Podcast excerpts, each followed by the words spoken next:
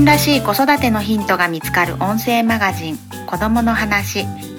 この番組は日々子育てに奮闘する編集者3人が様々な価値観に触れながら子供との生活を豊かに楽しくすることを目指しています。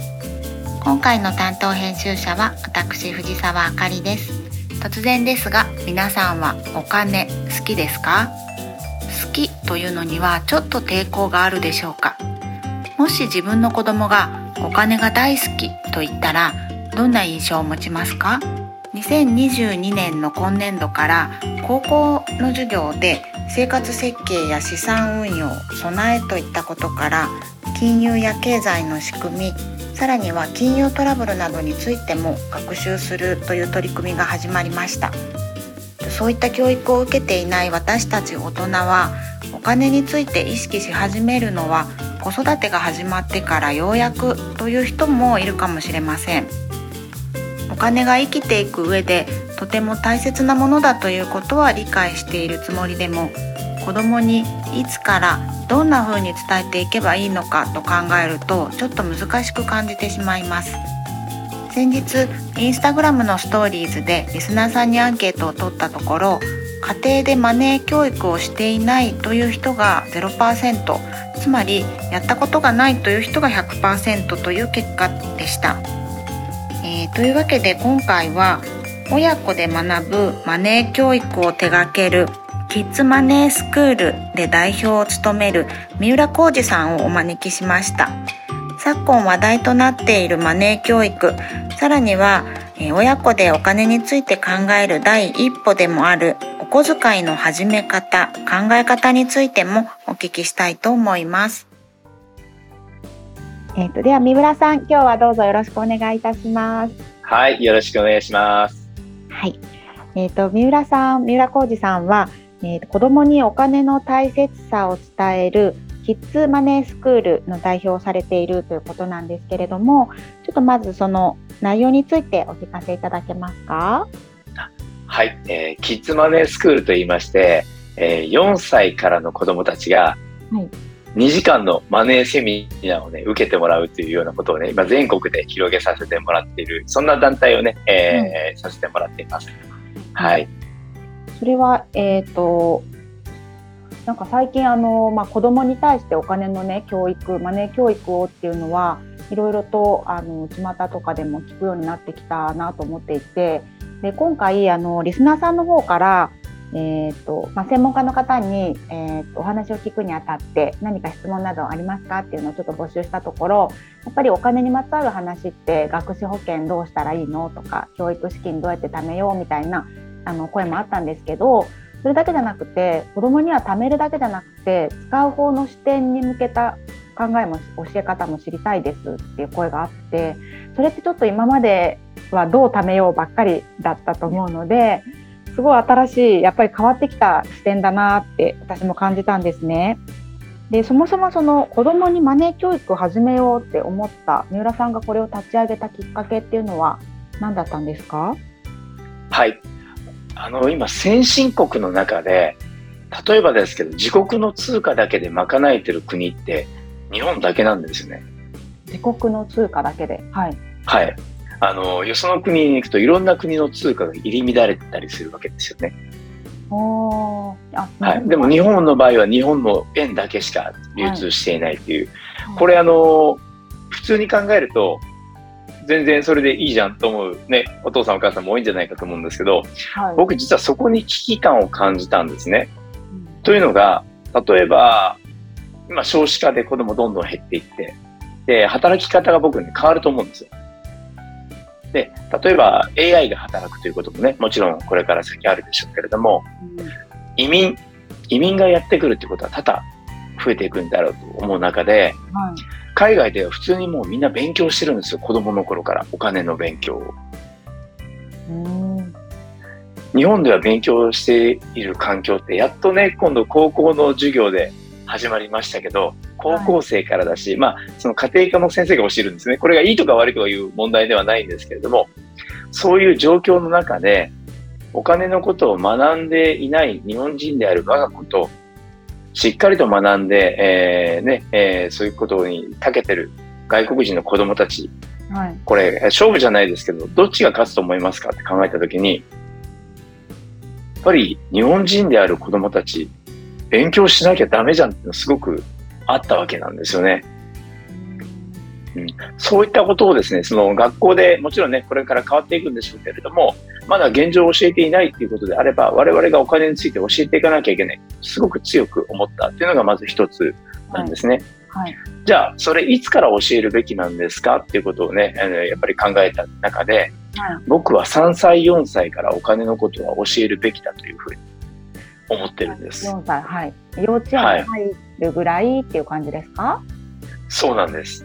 じゃあ、それをどういうふうに教えればいいのかっていうと、はい。まあ、どういうふうに教えたいかっていうと、はいお金の計算であったり、そういったものは僕はもう学校で習えばいいと思うんですけど、僕はですね、3つのことを子供たちに伝えたいなというふうに思ってて、3つのこと。はい。はい。まあ、まずその大きな枠の概念でいくと、あの子供たちがお金というものを知ったタイミングから僕は教えたい中でこの3つなんですけれども、1つ目が、お金はありがとうと交換するもんなんだよっていうことをですね、子供たちに伝えたいんです。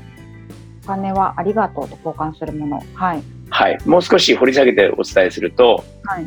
例えばコンビニに行ってジュース買うとするじゃないですか。はい。はい。お金を払うとお店の方は僕にありがとうございましたって言ってくれるんですね。うんはい。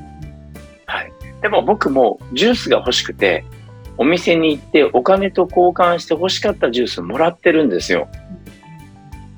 ならば僕もありがとうございましたって言うべきなんじゃないんですかっていうのが僕の考えなんです。ということはお金が行き来することで、はい。ありがとうという言葉も行き来するんですよね。うーん。確かに確かに。はいそう考えるとお金っていいものですよね。はい。なんです。いいものなんですよ。なんですが、あの、我々子供の頃、お父さんお母さんから、僕もそうだったんですけどね、お金のことあんまり話しちゃいけませんだったり、はい、お金お金言ってはいけませんみたいな、こんな教育受けてるんですけど、はい。いやいや、お金ってありがとうと交換する素晴らしいもんですよねと。ここをね、まず伝えなきゃいけないっていうのが僕の中であります。これもなぜかっていうと、我々はその3歳、4歳、子供お金というものを知ったタイミングから、親御さんたちからね、ネガティブな情報を入れられてるんですよ。お金のことを話しちゃいけない。お金お金言っちゃいけない。そうですね、うん子供は知らなくていいとかありますよね。そう、そう、そうなんですよ。だからそこをポジティブに伝えるためにっていうところでね、まずは、はいあの当たり前のことなんですけど、ありがとうと交換するもんだだなんだよっていうことをね、伝えたいっていうのがまず一つ目です。はい。で、そのお金を一生懸命お仕事をしてね、働いてくれてるお父さんお母さんがいるわけじゃないですか。仮に専業主婦のお母さんだったとしても、僕思うんですよ。お家でご飯作ったり、掃除したり、洗濯したり、すごい大変なお仕事してるわけじゃないですか。はい。ね。そうやってお仕事をして稼いでくれてるお父さんお母さんに感謝しなきゃいけないよっていうのが二つ目。うーんで、そうやって稼いでくれた。労働に対してってことですか、労働に対して、まあ、それはなんか対価がある労働に限らず、というよりもですね、お父さんお母さんがお仕事をして稼いでくれてるんだということですよね。はい。お父さんお母さんが稼いでくれて、一生懸命お仕事してるわけじゃないですか。はい。そうやって稼いでくれたことをやっぱり知って、そこに感謝をしようよということが二つ目なんですよね。はい。うん。で、そうやって稼いでくれたお金だからこそ、はい。大切にしましょうっていうのがうん3つ目。はい。この3つをですね、子供たちに伝えたいな。じゃあこれいつから伝えればいいのかなと思った時には、本当にそのお金というものをね、なんとなくでもこう知った、お金でを払って物を買うっていうことをうん分かったタイミングの子供たちにはい。もう教えるべきだと思ったわけなんですよ。うーんで、そこから、あの、まあ、4歳ぐらいのこう、対象のスタートにして、はい。そういったお金の勉強会やっていきたいなっていうところから、キッズマネースクールがスタートしたという感じなんですね。この小さい頃からお金のことを、えー、ときちんと学んできたら、えー、と具体的にその大人になった時に大人になったとかこれから将来どういう変化というかどういう良さが生まれてくるんですか？はい。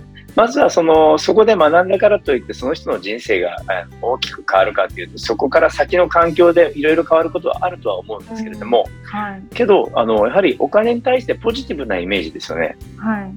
ここをねあの一番最初にあの入れるだけでも、はい。はい、あのギスギスしたことにはならないあのいろんなお金でうんぬんかんぬんお金大事ですけどね大事なんですけど、は。はいい、お金に対するあの考え方をしっかりその持てることで、ありがとうという言葉が飛び出せば、その人の人生はまた幸せになるでしょうし、うんえーお金を稼ぐことの大切さであったり、えーお金を使うことの大切さであったり、その感謝であったり、っていうのを分かるだけでも僕はその、検証したわけではないですけど、将来において大きく変わるというふうには確信をしています。なるほど。すごくこう、せこいとか、なんかこう、なんていうんですかね。お金の話って、はい。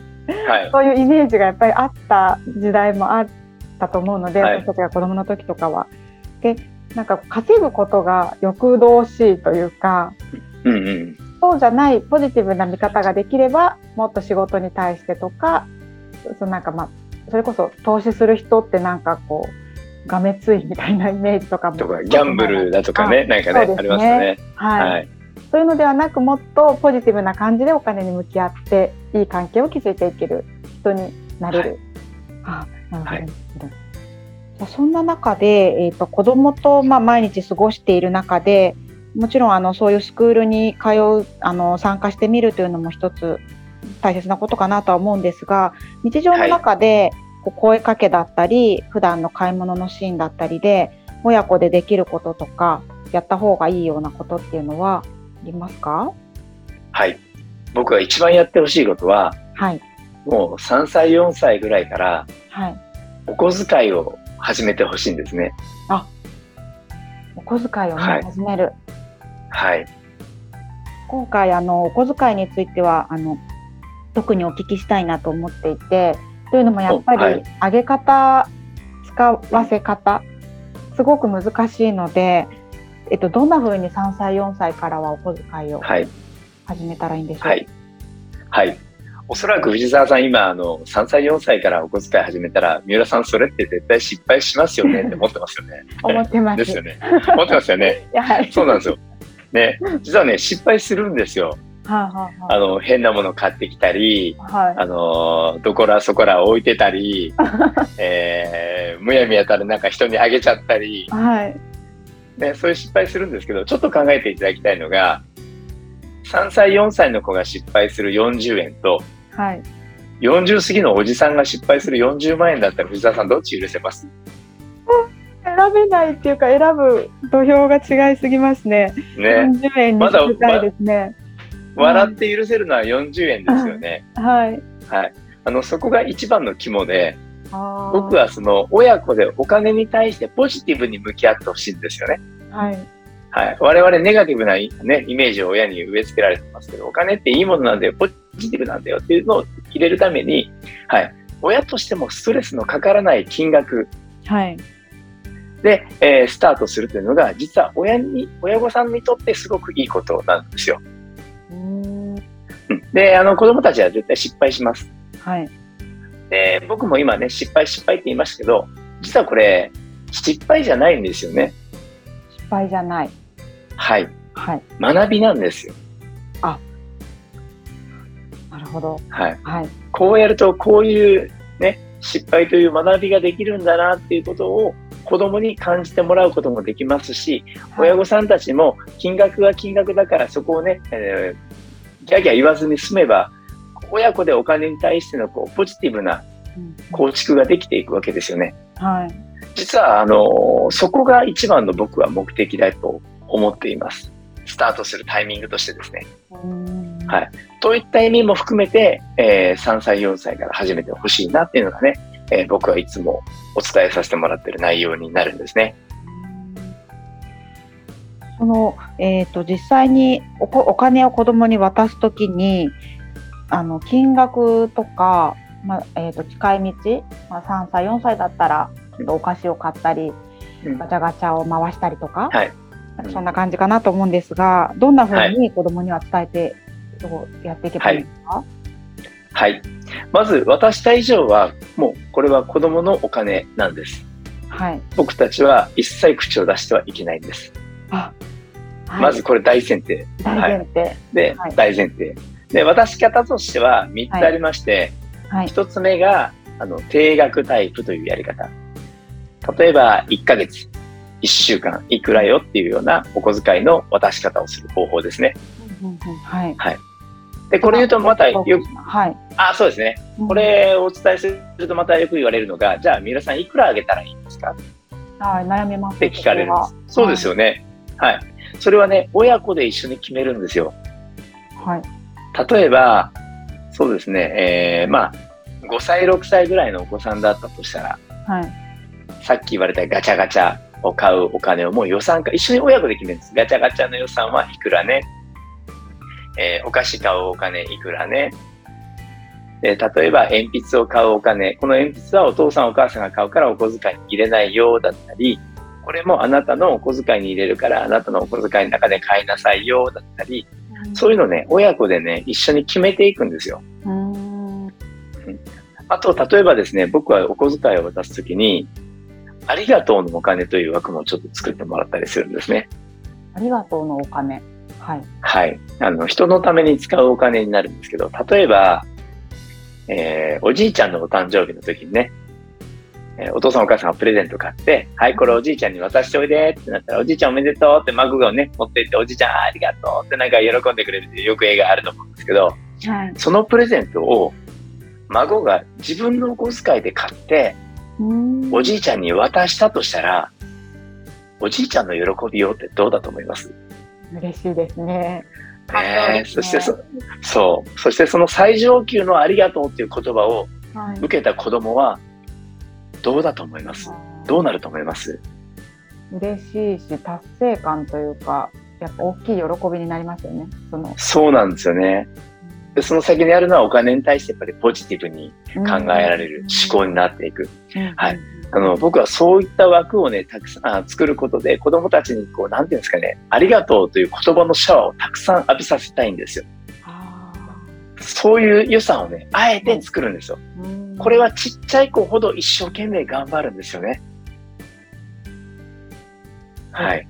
なんかちょっとわかる気がします。はい。はい。その予算をあえて作っていくこと。で、もう一ついくと、あと貯金の枠を作るんですね。うんはい。はい。で、貯金はまた思われてると思いますけど、しないんですよ。できないんですよ。ね。これよく聞かれるのが、皆さん貯金って何歳になったらできるんですかって聞かれるんですけど、はい。僕の答えはそんなの分かりませんで、はい。子供の個性によって違うんですよね。ああパッと使っちゃうこと、ためためたい派のこと。そうです。何歳になったら貯金ができるなんて概念はないんですよ。うんならば、そのタイミングを見計らうために貯金という枠を作って、そこに一旦お金を入れてあげるのが僕たち親の仕事だと思うんですね。うんうんうんうんで、さっき言ったように渡した以上は子供のお金なんで、もう何に使うと文句は言わないと。ただ、ある日突然貯金を始める時がやっぱり来るんですよ。うんそれを我々確認できますよね、その枠があったら。うんうんうんなんか、ここでお金が貯まり出した。はい。その時に親としてめちゃくちゃ褒めるということです。あなたすごいね、天才だね、お利口さんだね、すごい貯金なんかしてすごいねって褒めることで、子供たちはそこで貯金をすることへのこう、ワクワク感というか、はいはい。そういったものがね、えー出てくるわけじゃないですか。うんそれを見極める、いつ始まるかわかんないなら、それをこう、確認できる場所を作っておきましょうっていう感じで、まあそんな大雑把な枠でいいんですけど、それで親子で一緒に決めて、えーお小遣いの金額を決める。だから何歳だからいくら、何歳だからいくらが正しいっていうことではなくって、親子で決めることがその家庭においての正しいお小遣いの決め方ですよっていう言い方をして。これが僕の考える定額制になります。あその家庭によって、まあ、お菓子の買う量とか例えばガチャガチャをするしないとかそういう価値観も様々だと思うんですね。がまあ一辺倒に金額では測れない、その家その家の価値観とかルールとかもあると思うのでそれを親子で納得できる形で一緒に話し合って決めるっていうことですね。そうです、そうです。うんうんで、それが決まったら、例えばね、あの、親子でお小遣い契約書みたいなの作ったりしてね、楽しく。あのよくね、家庭で、あの、キッズマネースクール来た方にはその契約書を差し上げたりするんですけど、はい。冷蔵庫にね、こうペターンって貼ってる家庭とかあったりすするんですよ。る。はい。まあそんな感じで楽しくね、向き合える環境の一つにそれがなれば、うんうんはい、子供たちがお金というところにこう、ちょっと意識をね、ポジティブに向けてくれるから。はい。まあ今のが、ね、定額タイプ。定額タイプ。はい。はい。で二つ目が報酬タイプ。報酬。はい。何々のお手伝いをしたらいくら、何々のお手伝いをしたらいくらっていう感じでね。はいはい。はい、お小遣いを渡すやり方ですよね。これはあの、お金は仕事の対価だよということをね、子供たちに気づいてもらえたらっていうところになるんですね。はい。まあ今、あの、いい話ばっかりしましたけど、あの、当然良くない部分もあったりしてね、例えば定額タイプでね、あの、あなた一つも手伝いしてくれないからお小遣い減らすよってお母さんが言ったりすると、ママあそこに契約してるやんか、みたいな、さっきの契約書をね、指さされたりするとね、ちょっとムカついたりとか。ああ、ありそう。で、ごめん、ちょっとリモコン取ってくれる？と言ったら、何ぼくれんの？とか言ったら、まためっちゃムカついたりとかあると思ああ、あうんですりそうですね、それも。けど、ね、うんまあそう、いいとこ悪いとこある中でですね、えールールを決めてやるっていうことはいがまずは大事かなと思いますね。うんはい。そのじゃあ報酬タイプか定額タイプかもそのなんて言うんだろうやっぱり報酬タイプだとななんかこうその何々をやってってお願いした時にいくらって言われちゃうって結構あるあるだと思うんですが、はい。はい。子供のタイプによってもどっちがいいとかもあるってことですか？そうですね。あの、何をすればいいっていうところではなくって、まあ、お父さんお母さんの考え方はい。だったりね、えーお父さんお母さんから見た子供のタイプうんっていうところでやっていけばいいのかなと、個人的には思いますね。はいはい三浦家の場合は報酬タイプからスタートしました。えー例えばどどんな感じのお手伝いをいくらぐらいでやってたんですか？はい。あの、うちの娘たちちょっともう大きくて、大学4年生と2年生なんですけどね、彼女たちが3歳と5歳の時からお小遣いを始めて、はい。当初は、あの、お風呂の掃除してくれたら20円とか、はいはいはい。はい、あの、そんな感じでやってましてね。ただ、それも、あの、さっきおっしゃられたように、あ、ごめん、ちょっとな、何々やってくれない？いくらくれるの？って言われるのは嫌だったので、はい。あの、ルールを決めたんですね。お風呂掃除してくれたら20円だったり、はい。あの、パパの、あの、ジュースを、お茶を取ってきてくれたら10円とか、うーんそれを決めてやるっていうこと。あとは、例えば、あの、我が家では犬飼ってるんですけど、はい。例えばワンちゃんの餌をあげるとか、えートイレシートを変えるとか、これは、あの、家族として当たり前のことをやってるので、はいこれ、あの、お金発生しないようだったりとか、はあはあはそれを前もって決めるというこあとですね。はい。そこが大事かなと思うう。うん。そうですねなるほど。はい。はい。で、三つ目が二つを掛け合わせたはい。ミックスタイプという。あ、ミックスタイプ。はい。はい。この三つをこう、父さんお母さんの考え方であったり、えー子供たちの性格であったりはいということでね、うんえー決めていけばいいんじゃないかなっていう感じではいつもお伝えしています。え、ミックスはどうやってミックスするんですか？お手伝いをすることで定額をもらうんですか？定額をある一旦決めておいて、それはいそれに上積みしていく感じです、報酬タイプははは。はい。ボーナス的にこれを頑張ったら、あーそうですねこれも、これも。あ、そうです、そうです。なるほど。あ、そはい。れもまたモチベーションになって、なんか良さそうですね。はいうんうんうんうんなるほど。で、さっきあの渡した以上はえっ、と絶対に口を出さないっていうふうにおっしゃってましたけど、大人はついつい、そんなもったいないもの買ってとか、はいそん。なのすぐ飽きちゃうんだからやめときなさいとか、つい言いたくなるのもこれまたよくあるケースかなと思うんですが、はいそんな時にはもう口を出さないんですか？はい。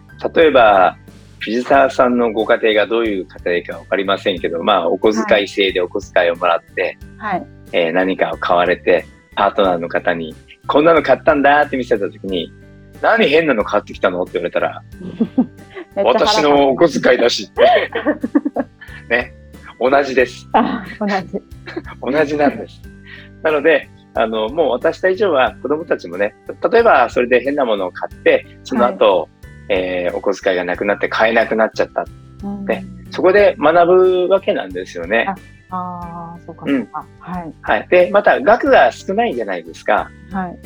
だから親としてもまだね、えーそのイライラっていうのは最小限に抑えられると思うんで、それがね、えポジティブに、やっぱりポジティブになんですよ。日本人はとにかくお金に対してネガティブでしか発想がないので、それをなくしていくっていうことが子供たちにおいてすごく大事なことなんで、うんそういった意味も含めてね、えー口を出さないっていうことをあの僕はよくお伝えしています。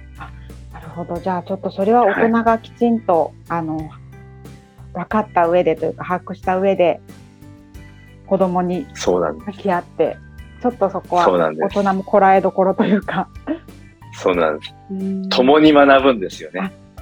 そうか、共に学ぶ大事ですね。子供に教えようなんて偉そうなことを言っちゃいけないよって僕は、僕自身も思いましてね。うん一緒に学ぼうっていうのがやっぱり大事かなと思いますよ。なるほど。じゃあちょっとまずはその子供がお金に興味を持ち出したりとか、ちょっと一緒にあのお金持って、じゃあこれレジの人に渡してねとかいうタイミングって結構あると思うんですよね、3、4歳ぐらいになると。そのあたりから一緒に話し合ってお小遣いを始めてみるっていうのが大きな子供のマネー教育になるってことですかね。そうですね。お金を払わせるすごくいいことですよね。はい。その時に、例えばお父さんお母さんが率先して、レジの方に、ありがとうございましたって言ったら、子供たちも絶対言いますよね。うん、嬉しいですね。絶対言う。なんで言うのって、なんで言うのって聞いてくるかもしれないですよね。はい。その時にありがとうの交換の意味ってね、子供たちに伝えることができたら、お金に対してめちゃめちゃ前向き、肯定的にね、考えてもらえるようになりますよね。うーん、そうですね。はい。ありがとうの対価だっていうまず根本のところをきちんと子供に伝えてっていうところが一番のまずスタートですね。じゃあ、そうですね。うんうんうんうん、そして感謝をあお父さんお母さんが稼いでいることへの感謝でだからこそ大事にしましょうっていうことをうんまずは伝えてそれでお小遣いをちょっとじゃあうちの4歳の息子にも始めてみます。ぜひ、ぜひやってみてください。はい、わかりました。ありがとうございます。やっぱりあの始め方っていうのはすごく皆さん悩んでいるところだと思うので、うんあの第一歩の進め方がちょっと分かって今回すごくあのありがたいお話でした。ああ、よかったです。ありがとうございます。ありがとうございます。じゃああのぜひ私もやってみたいと思います。はい、楽しみにしてます。じゃあで、皆さんキッズマネスクールもぜひ参加してください。あ、キッズマネスクール、キッズマネスクールね。はい。はい。じゃあ、あの、そのキッズマネースクールについては、あの、プロフィールの方に、あの、サイトなど貼らせてもらうので、ぜひ、えっ、と、皆さん聞いてみてください。じゃあ、今日は三浦さんためになるお話をどうもありがとうございました。こちらこそありがとうございました。